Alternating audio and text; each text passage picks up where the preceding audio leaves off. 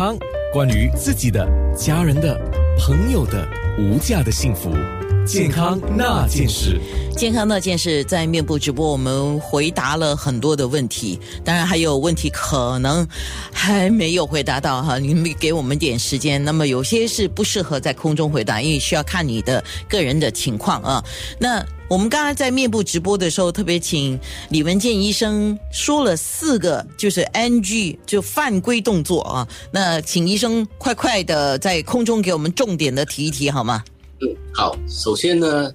第一个动作呢，就是不蹲，特别是病人病人已经进入到所谓的晚期或者中期关节炎的话，蹲的动作、跪的动作万万不可，会使到他恶化。第二呢，我们说是爬山啊、爬楼梯啊，如果病人呢已经进入到关节炎或者损伤性的膝盖的的问题的话，我们也万万叫病人呢不要去爬楼梯，不要去呃爬山。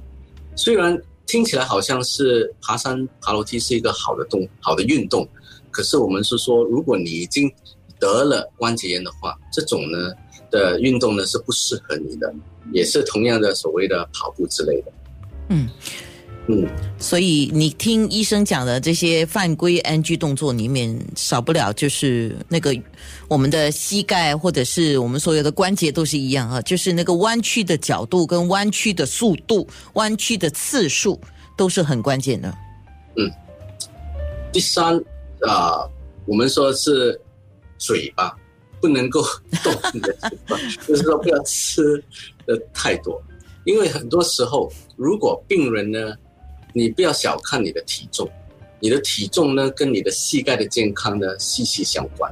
如果你的体重过量，我们有一个标准的体重，每个人都有一个标准的体重，这个就是我们讲的 BMI（Body Mass Index），就是一个病人的体重除以他的高度呢，变成一个所谓的一个呃呃指数。所以这个指数呢，就是说啊，你的标准在哪里？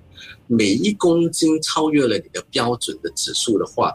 你的膝盖呢会承受四倍的那种的压力，嗯，所以如果你的体重过量的话，你要把你的体重下降。好的，最后就是说我们会建立的病人呢去做某一些的带氧啊，所谓的肌肉运动呢是好事，建立肌肉的动运动。对对对，所以相反的，很多人就觉得，哎，我已经得了膝盖关节炎了，我不应该去动它。我少动为妙，我应该坐着，甚至于坐轮椅还是怎么样的？不对，得了关节炎不一定呢是要所谓完全的避免关啊运动，那个是错误的概念。你要做点对的运动，而不是错的运动。所以我们很多时候呢是最保健、最安全的呢，就是说去走水或者去游泳。是走水，借着水的浮力，它呢就可以运动的时候呢就不会损伤关节。是的，那我们今天有 Pain Care Center 的慢性疼痛医主任医生李文健医生说的就是膝关节啊。那膝盖关节如果出问题，呃，我们自己怎么知道？呃，自己如何？我们自己有办法检查到我们是有退化性的关节炎吗？啊，非常难。啊，当然是痛呢为主吧。如果你的痛呢已经开始痛了了，每一次爬楼梯，每一次下楼上楼，如果它持续性的不能够不停的在发痛的话，超越了六个星期吧，啊，我是建议病人呢去寻医了。嗯，你自己能够调理呢，就是说在六个星期之内。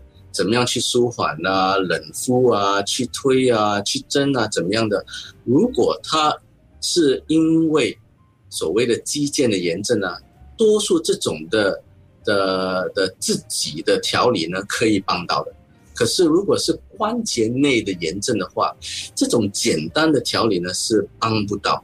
所以就等于是说，你里面呢开始呢已经有某一些的所谓的软骨的损伤啊，或者半月板的破裂啊，或者它的韧带的撕破啊，这些呢就会使到它一直持续性的在在痛。痛呢当然是第一，第二呢，如果自己在检查，哎，你的膝盖突然间肿了离谱啊！啊，一肿的时候呢，对我对我们医生来讲，肿呢是不好的东西，所以这个呢不能够去呃不管它不理它，应该去寻医的。嗯，小肿我们说不大太过重要啊，重要大肿。肿到甚至甚至于不能站立啊，不能去弯脚啊，穿裤子啊都难啊，穿内裤啊就要坐下来啊，啊，这种呢，我们是说还是得看医生来了解一下他的问题呢是怎么样。可能呢，我们要打针进去他的关节呢，抽他的急性炎的盐水，把它抽出来，再加上或者可能打一些的胶质人造胶玻尿酸来帮助他。对对对对，你刚才讲到积水，有有听众在我们的哇塞里面问了一个问题，就是有关那个膝关节里面积水的问题。嗯，对。所以膝关节呢，它肿的时候呢，就是代表它急性炎嘛。刚才我们谈到，你可以退化，没有炎症，没有痛，不管。当它进入到炎症的时候，大量的肿的时候。这个消这个肿呢，一定要去把它抽出来。小肿呢，我们说你的身体呢可以慢慢的吸收为这个炎症，它可以自己呢修复。可是大肿的时候呢，它是很难自己修复的。很多时候呢，医生要进去呢打一支针，把那个盐水呢给它抽出来。同时间呢，我们也要针对它的问题是什么。如果是半月板的破裂的话，我们是可以打一些什么血桥板。我们可以打血胶板呢，进入到它的半月板呢，来修复它修补，不用开刀，打血胶板。嗯，或者是退化性的关节炎的话，它已经进入它磨损的问题，我们就打一些的润肤剂，好像黑油这样。我们说玻尿酸，这些的玻尿酸呢，它是好像一种的滑剂，会帮助它的两个骨跟骨中间呢会比较滑，不会产生到摩擦。